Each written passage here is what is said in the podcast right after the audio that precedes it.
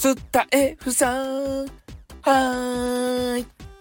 ということでね、えー、お昼の収録をしてみようと思って始めてみました、えー、お昼ですねちょっとあのツイッターをですねまた見ていたんですよ。そしたら、えー、まあ、ビジネス関係の方がね多いよね。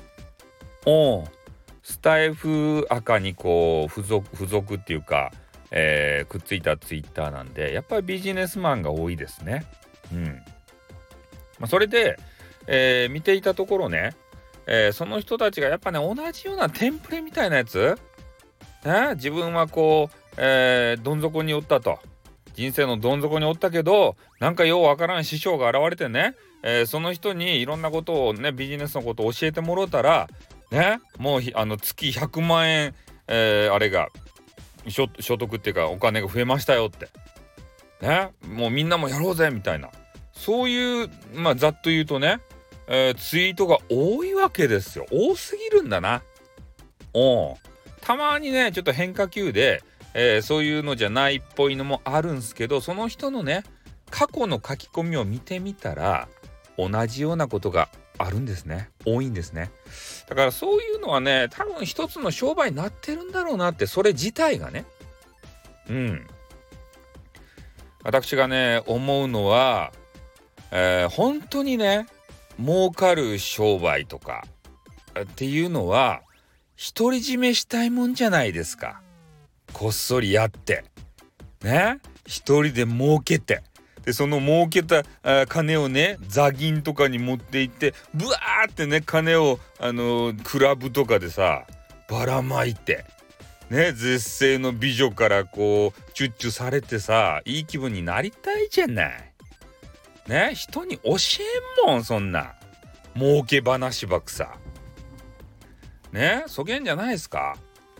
お人間っていうのはねほんと欲深い生き物でえー、よくねこうジャパンの政策として大企業がね儲かったらそのおこぼれがね下のこう中小企業とか零細企業とか、えー、ゆくゆく我々庶民にこう庶民にね、えー、滴り落ちてくるんだ。トリクルダウンっていうね。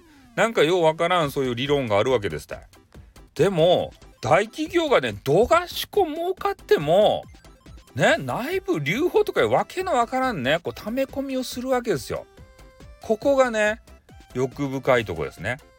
欲深くなければみんなにね分け与えるぞという人たちばっかりだったらね今今もう我々ウハウハですた庶民は。ねそうじゃないじゃないですか。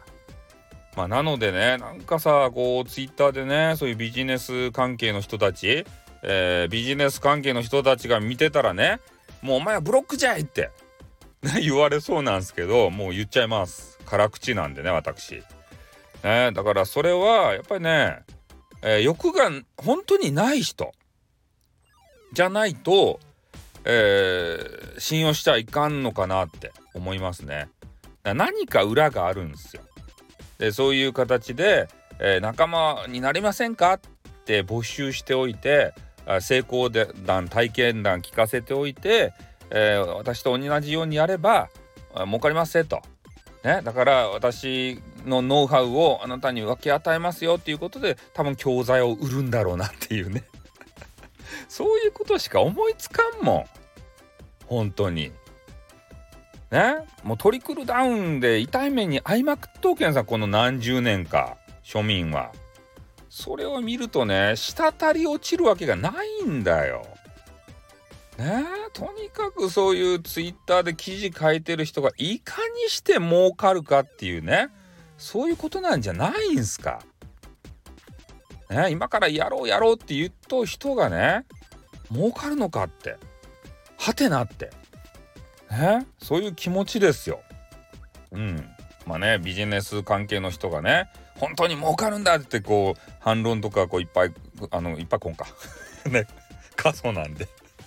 いっぱいはこんけど、まあ、そんな感じでね、えー、真面目にやってる方もいるしいらっしゃるかもしれませんけどね、うん、みんなで幸せになろうぜとかね。そんな人はでもねごく少数なのかなっていうふうに思います。じゃあ終わります。あっとー